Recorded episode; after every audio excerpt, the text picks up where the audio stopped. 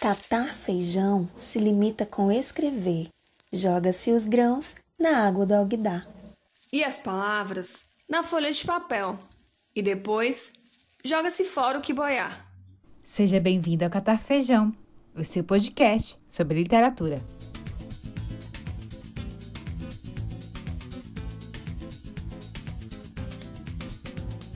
Olá, eu sou Roseli. Comigo estão a Elaine, o Fábio e a Kedma. Sejam bem-vindas e bem-vindos ao nosso segundo episódio do podcast Catar Feijão. O podcast tem o intuito de discutir literatura em um outro formato, destacando obras, escritores e perspectivas a partir da produção científica desenvolvida pelo Grupo de Estudos de Literatura, Tradução e suas Teorias da Universidade Federal do Ceará. Nossos encontros são disponibilizados mensalmente nas plataformas digitais. Olá, gente. Eu sou a Kedma Damasceno e estou muito feliz de estarmos iniciando mais um episódio do Catar Feijão. Em nosso primeiro episódio, se você não lembra ou se você ainda não ouviu, nós explicamos um pouquinho sobre a escolha do nome do podcast, abordamos também o conceito de literatura de uma maneira mais geral e discutimos sobre o texto Direito à Literatura, do crítico Antônio Cândido. Já para este segundo episódio, nós decidimos tratar de uma forma mais específica sobre o que podemos entender por literatura latino-americana. Oi, minha gente, aqui é Elaine. É isso mesmo que a Kedma falou. Mas antes a gente precisa entender o que é a América Latina propriamente dita, né? Então, como vamos fazer?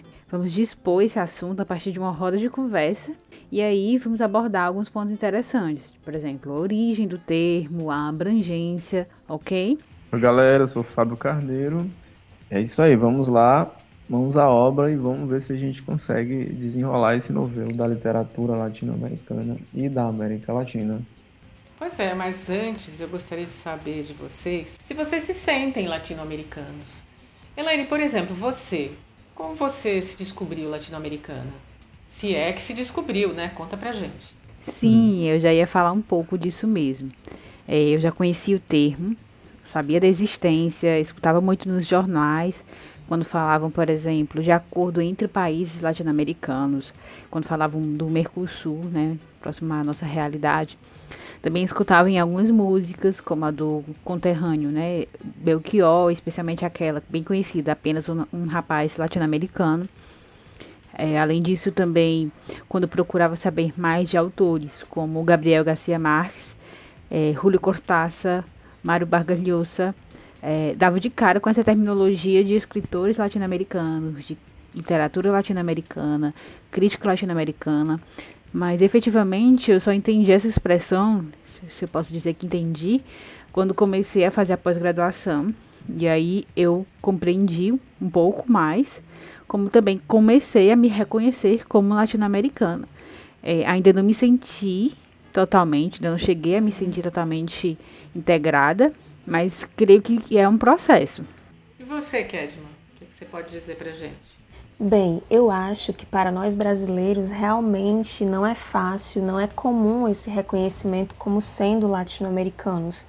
No meu caso em particular, nem mesmo quando eu estudei espanhol eu tive muito essa noção, esse sentimento de pertencer à América Latina. Já agora, no doutorado, estudando essas relações históricas, sociais e literárias, eu começo a enxergar isso melhor.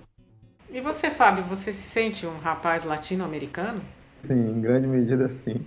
Eu penso assim que, em teoria, né, desde sempre, por ter essa coisa da letra, de prestar atenção nos termos, do que realmente eles querem dizer, existia essa percepção de que o Brasil se, se encaixa na América Latina, que também é um país sul-americano que tem uma língua derivada do latim. Mas a sensação de pertencimento veio depois, né?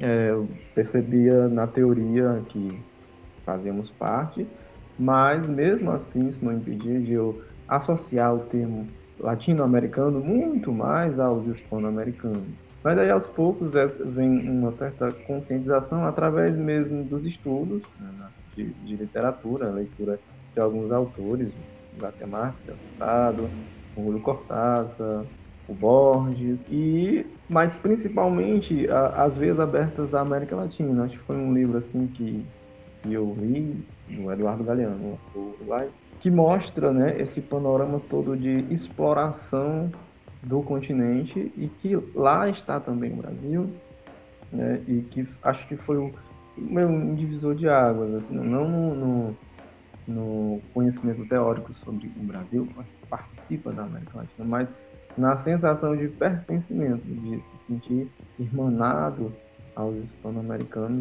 e a América Latina muito mais como uma coisa, apesar de multifacetada e vária, um grande todo, né? Até certo ponto. Uh, e com você, professora, como se deu essa percepção? Ah, eu acho que foi por meio de músicas, de conhecer músicas, de conhecer filmes e principalmente a literatura latino-americana.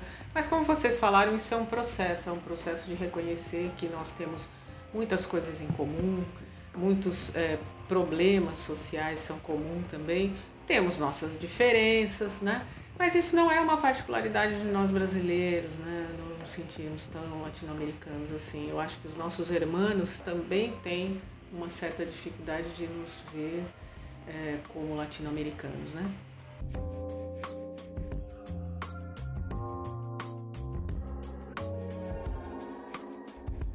Bom, então agora, né, que nós já comentamos um pouco sobre se sentir ou não latino-americanos, vamos entender um pouco, vamos pensar um pouco na origem desse termo, né, América Latina. É, antes de mais nada, é importante que fique claro para todos nós que a ideia aqui não é esgotar o tema. O tema é muito complexo, muito amplo. É, são muitos países, é, são muitas culturas envolvidas, línguas diferentes envolvidas, né? Qualquer tentativa da gente, num podcast como esse, de tentar fechar o tema, é, vai ser frustrante, né? Porque é uma questão muito complexa. Nós vamos aqui discutir, conversar para vocês é, também começarem a pensar ou continuarem refletindo sobre o, sobre o assunto, certo? Elaine, você tem alguma coisa para contar para gente sobre o surgimento do termo?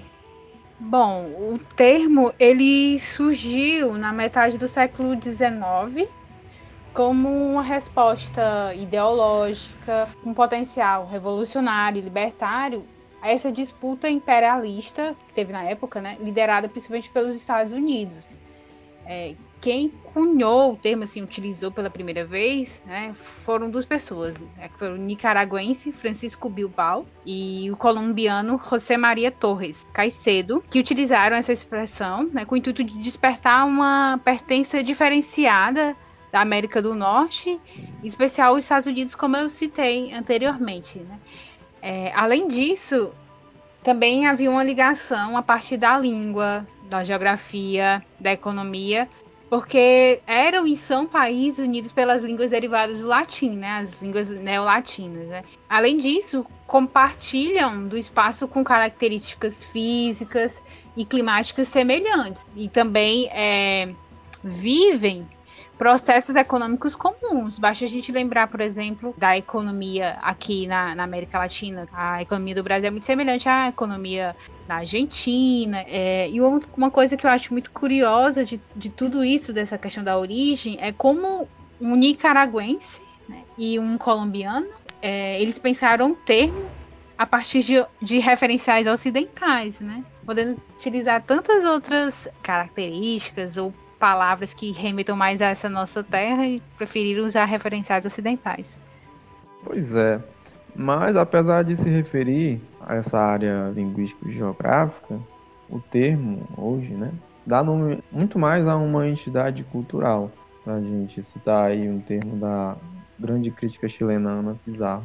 E essa entidade cultural é constituída, é construída né, constantemente é, por, por, meio de um processo de desenvolvimento, desde a conquista da, das Américas até os dias de hoje. É só a gente lembrar do caso, caso do Brasil, que é um país subcontinental, com muitas regiões, além da língua diferente, né, o português. É, o Caribe, por exemplo, em que há países que falam espanhol, inglês e francês, mas são considerados latino-americanos. Por aí vai. Sim, são, são muitas outras línguas, né? A gente pensa sempre, geralmente, em português, espanhol, mas tem francês, tem o papiamento, né?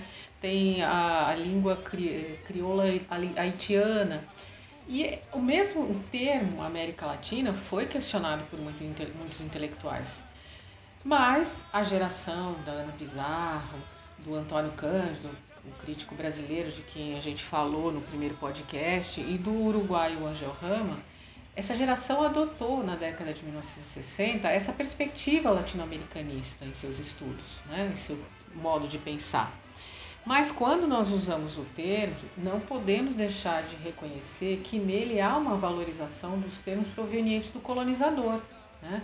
Afinal, quem, era o, quem, quem eram os detentores dessas origens latinas? Né?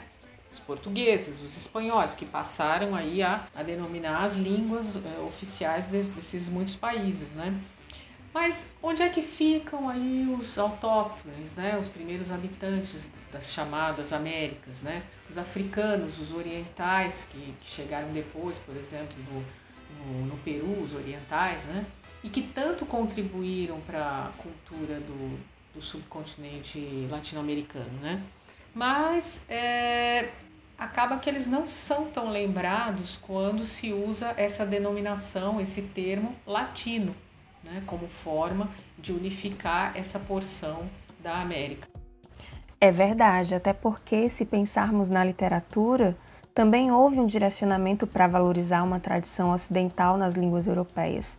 Foi a partir do início do século XX que podemos dizer que começamos a falar de literatura latino-americana. Porém, de forma geral, como sabemos, antes da conquista desses territórios, existiam diversas comunidades indígenas, Algumas construíram impérios, como os Incas na região andina e os Maias e Astecas, onde hoje é o México.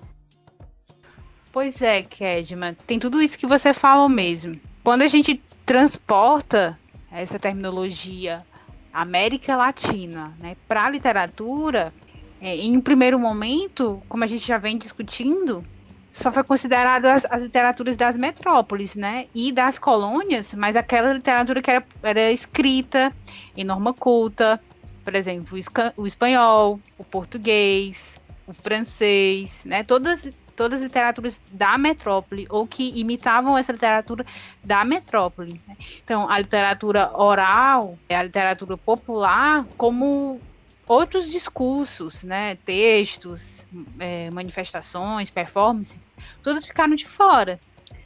Mas o que eu acho também muito curioso é que as crônicas de viagem, as cartas e outros discursos que a gente estuda tanto no ensino médio, né? Ainda que escritos para estrangeiros, pessoas de fora, né? Aqueles cronistas, né? só pelo fato de abordarem a América Latina, da América Latina ser um tema, foram englobados como pertencentes dessas produções daqui, né, dessa terra, e isso é muito estranho. É sim, Elane. A gente tem aí um bom exemplo, por exemplo, a, a Carta de Pero Vaz de Caminho, né, um documento da literatura brasileira, tal, né, escrita por um português para os portugueses e tal, sobre os índios. Num processo de revisão e, e de ampliação, esses outros sistemas, o, o popular, e o de matriz indígena ou africana, né? até ganham destaque nas literaturas nacionais da América Latina posteriormente, mas ainda nas línguas dos, dos colonizadores, língua portuguesa, língua espanhola, língua francesa, né? e em formas literárias que são formas literárias também vindas de lá, que são formas literárias do, ocidentais, como romance, a poesia, né? E a gente deve salientar que os indígenas sempre tiveram e ainda têm todo um cabedal cultural, né? um conjunto de mitos, um, uma religião, um conjunto de histórias que eram são passadas oralmente de geração em geração e que fica muito difícil do daquilo que a gente chama literatura latino-americana realmente contemplar na sua forma original, até porque quando isto for contemplado e existe uma tentativa nesse sentido, vai ser pelo filtro linguístico, filtro até do, do gênero literário ocidental. E vai ficar impossível realmente colocar a vivência da cultura do autóctone genuinamente naquela peça literária, digamos. Mas há uma tentativa, né?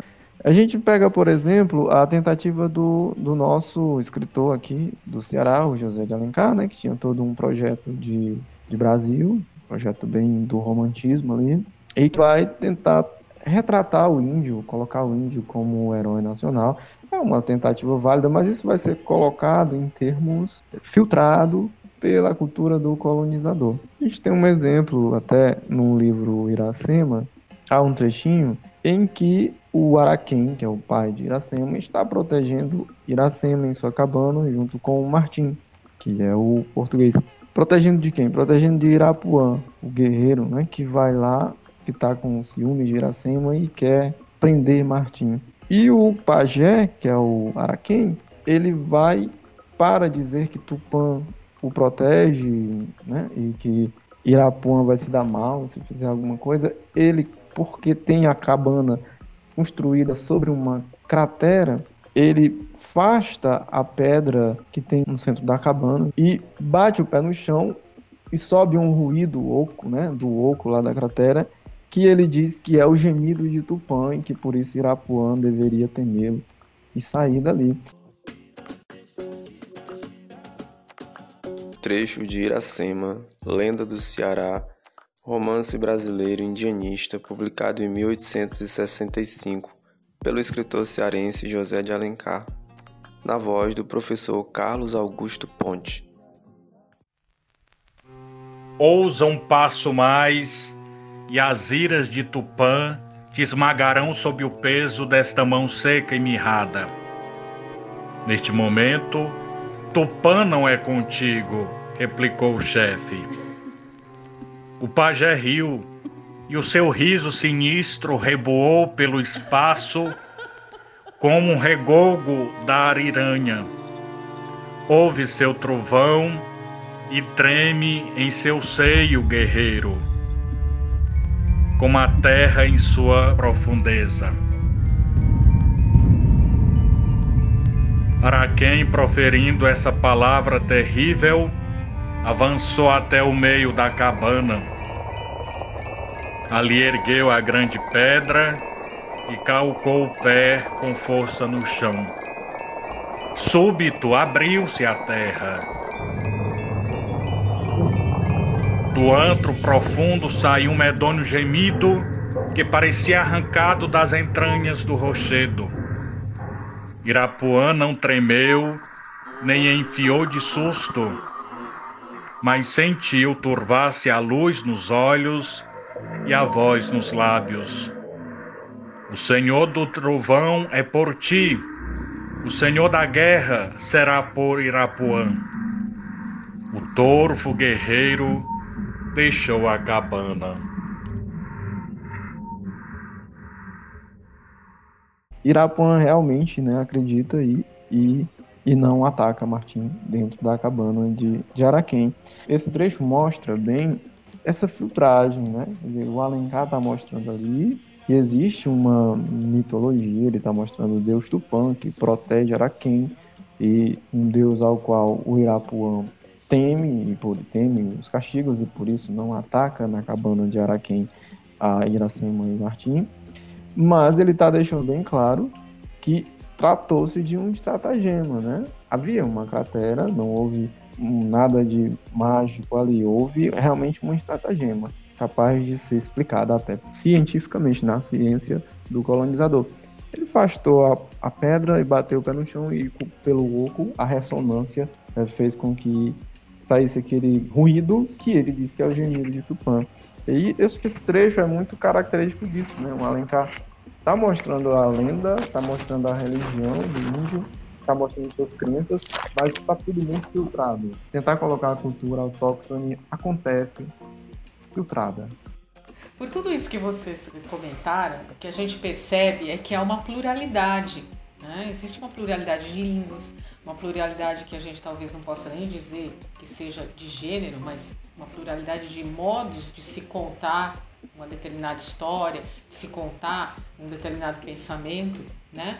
E essa pluralidade acaba sendo esquecida, acaba sendo, digamos, abafada por um determinado conjunto de obras, uma lista de autores é, consagrados pela crítica e que muitas vezes são encarados como sendo só aqueles que é, valeriam a pena ser conhecidos, serem lidos, né? Mas a gente tem que, tem que lembrar disso mesmo, tem que lembrar que além dessas obras, desses autores considerados canônicos, nós temos uma pluralidade, nós temos muitos outros autores é, que não estão tão consagrados, temos a oralidade, as lendas, uh, os mitos né, que, dos indígenas, dos descendentes de, dos africanos, toda essa pluralidade em várias línguas também existem, né? É, essa pluralidade existe na, na, na América Latina.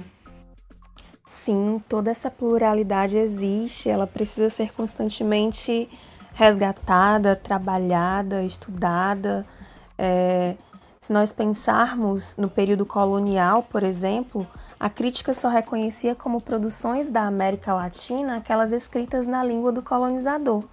Somente a partir do período republicano, durante o século XIX, há progressivamente um reconhecimento de outras produções de origem popular, indígena e africana, muitas vezes expressões orais.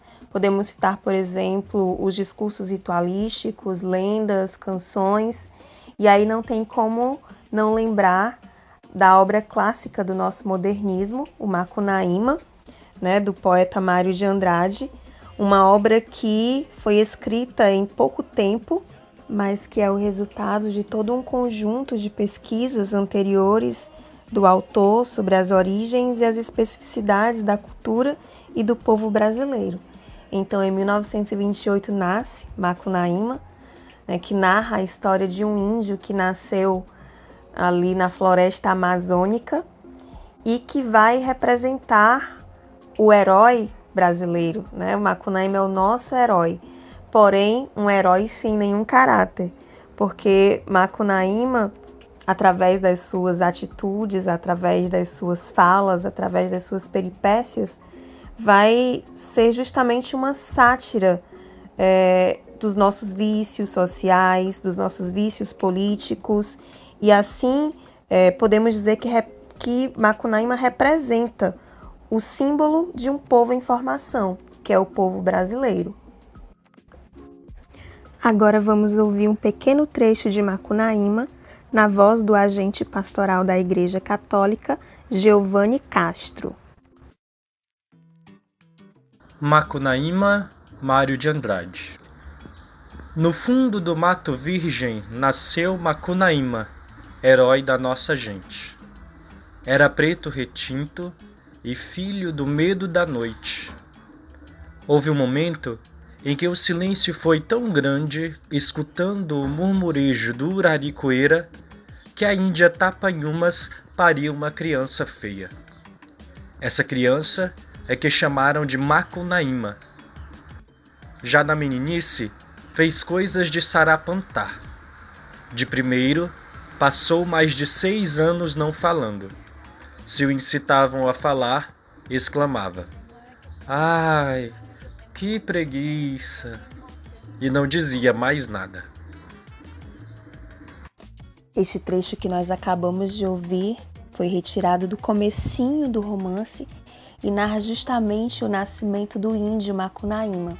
Então aqui nós não vamos fazer uma análise detalhada do romance, mas é importante perceber como Mário de Andrade vai construindo este personagem, que é um indígena que nasce preto, retinto e que lá pelo quinto capítulo se transforma em um branco, louro e de olhos azuis. Então, é, aqui o autor ele vai fazendo a representação, o trânsito das três raças que compõem o povo brasileiro. E é um romance muito rico porque traz uma combinação de espaços, dialetos, lendas e elementos populares bem ao gosto do programa modernista e apresenta uma inovação também na linguagem. Né? A narrativa é o tempo todo construída através de elementos da nossa linguagem que lembram o popular, que lembram lendas, histórias, mitos. Então é muito interessante. Sem falar que também faz uma representação muito interessante da nossa natureza. Durante todo o romance, o herói ele vai passeando por diversos lugares do nosso país e assim ele vai apresentando a fauna, a flora que compõem a nossa natureza tão rica. E nesse trecho que nós ouvimos também, fala que quando Macunaíma nasceu havia um grande silêncio na floresta que era quebrado apenas pelo murmurejo do Uraricoera, que é justamente um rio localizado no estado de Roraima. Então é um romance que vale a pena ser lido, ser analisado e ser pensado dentro dessa perspectiva de leitura do nosso país, de leitura da nossa cultura, da cultura brasileira. Sim, Kedma, é bem interessante isso que você falou, porque o próprio Mário de Andrade é, reconheceu, ele, ele escreveu o livro em cinco, seis dias, se não me engano, ele reconheceu que o livro é uma, uma composição né, de lendas, em certa parte transcreveu muitos é, trechos de um etnólogo, né?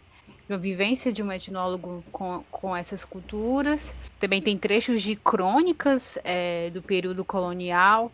Então, é um texto que traz muito dessas culturas, desses nossos ancestrais. Mas também há textos, é, digamos, não originais, né? Mas textos que a gente pode falar que tem um antecedente indígena, um antecedente africano mais próximo, né? Por exemplo, aqui no Brasil, se a gente for lembrar o hoje, né? Nós temos indígenas que produzem literaturas em línguas indígenas. Nós temos mais de 300 línguas que, são, que estão catalogadas, né? E também nós temos indígenas que falam e escrevem em português como uma forma de resistência, né?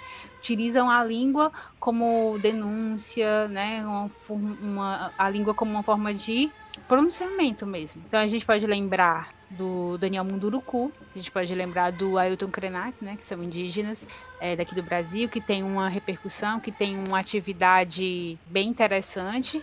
Temos também a escritora Eliane Potiguara, e além de vários outros indígenas né, que produzem e que é, estão aí circulando. Eu acho até interessante a gente ler um trechinho do poema da Eliane Potiguara, que se chama Brasil, está no livro Metade Cara, Metade Máscara, que foi escrito em 2004.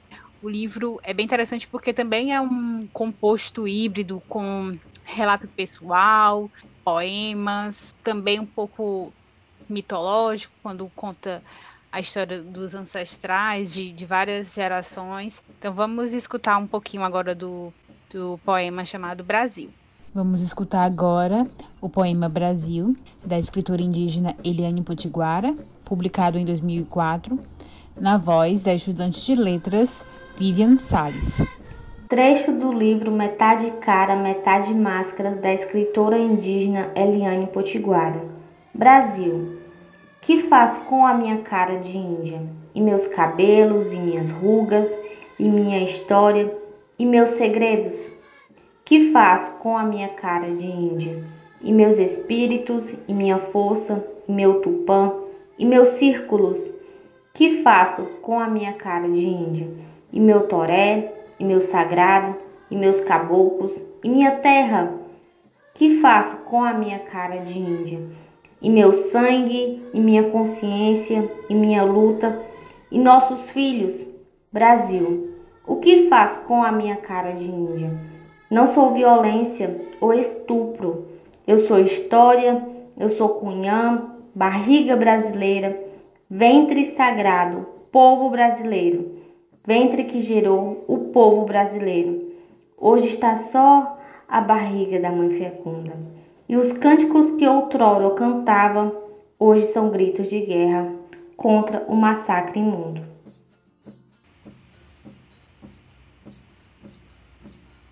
É, esse poema eu gostei bastante porque é meio que um desabafo, né, sobre o entre-lugar dos indígenas aqui no Brasil, né? Não, eles não têm tanto um reconhecimento como no caso do Peru, né, que por exemplo o Quichua é reconhecido como língua oficial, no Paraguai também, nós temos a uma língua indígena que é também reconhecida como oficial. E hoje, ainda mais, os, os indígenas têm tido uma maior preocupação até com a forma de viver, né? A gente tem visto aí nos noticiários essa preocupação política, né?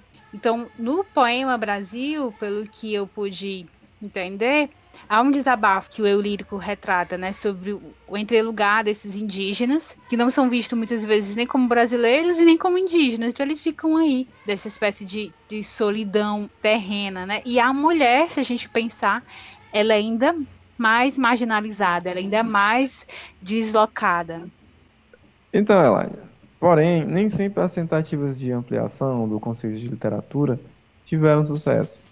Quem lembra na escola, quando se estudava esse tipo de assunto, chamava esses textos de folclóricos. Hoje esse termo até está em desuso, né, pois dá assim, uma ideia meio pejorativa, como se essas culturas estivessem mortas, é, fossem improdutivas. E a gente sabe bem que não é assim. Vemos nas matrizes escolas e universidades hoje a exigência de estudo da literatura indígena e africana, no caso do Brasil, que é um, um avanço e interessante, porque a gente sabe bem que essas culturas não estão mortas, né? O exemplo que a Elaine citou ilustra isso muito bem. Estão ativas, produtivas e são muito vivas. E como nós já estamos nos encaminhando aqui para o encerramento da nossa conversa, é, eu não posso deixar de falar, de comentar sobre a produção literária de latino-americanos fora do território latino-americano, né? Que também faz essa produção também faz parte dessa pluralidade que nós temos. É, eu posso lembrar, por exemplo, imigrantes é, cubanos, é, porto-riquenhos, dos, dos, vários lugares da, da América Latina que estão nos Estados Unidos e que estão produzindo uma mistura de inglês e de espanhol, que costuma ser denominado como Spanglish. Um exemplo que a gente pode citar é de um poeta chamado Tato Labieira, que escreveu, por exemplo, um, um, um poema muito interessante chamado Barrio, né? comentando sobre essa, esse sentimento de não pertencimento ou como se dá esse pertencimento de um descendente de, de latino-americanos nos Estados Unidos. Outro exemplo é da poeta peruana, nascida em Cusco, Anca Ninauaman, que é professora de Quechua lá na, na França, né? E ela, num poema, ela mostra essa marca identitária que ela escolheu para levar de Cusco para Paris. Vamos ouvir o fragmento de um poema de Chaska Eugênia Ancaninawaman, poeta peruana, na voz da estudante de letras Leidiane Barros.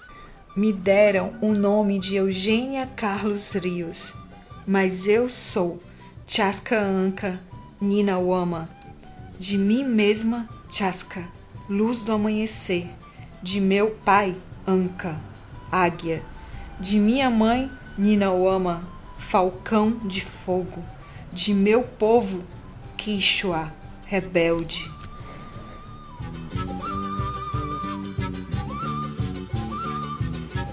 E ela assume essa, essa identidade Quichua, mas também uma identidade peruana, porque escreve em língua espanhola, mas também de uma pessoa que está circulando, que está em trânsito pelo mundo, porque ela tem produzido poemas trilingües, né? Então são poemas que contêm fragmentos em quichua, em castelhano e em inglês. Então por aí a gente, a gente percebe que essa pluralidade ela só se intensifica. Acho que só pelo que já falamos ficou bem evidente o quanto a literatura latino-americana é plural, mas por guardar processos políticos e econômicos de desenvolvimento semelhantes entre os países, é vista como uma unidade também. Isso devido ao modelo de colonização baseado na exploração das colônias e na dependência em relação à metrópole. Mas, para finalizar, não podemos deixar de pensar que tanto o conceito de América Latina quanto o de literatura latino-americana são uma construção. E no decorrer do tempo, durante todo esse processo, nós percebemos mudanças e avanços né? As últimas revisões elas têm uma tendência a inserir as novas perspectivas, as novas manifestações, de democratizar mesmo a questão racial, a questão do gênero, e assim nós esperamos ter contribuído um pouquinho mais para esse pensamento, para essa construção do entendimento do que é o conceito de América Latina e o que é a teoria da literatura latino-americana. Então, mais uma vez, nós vamos deixar algumas dicas culturais para vocês. Até a próxima!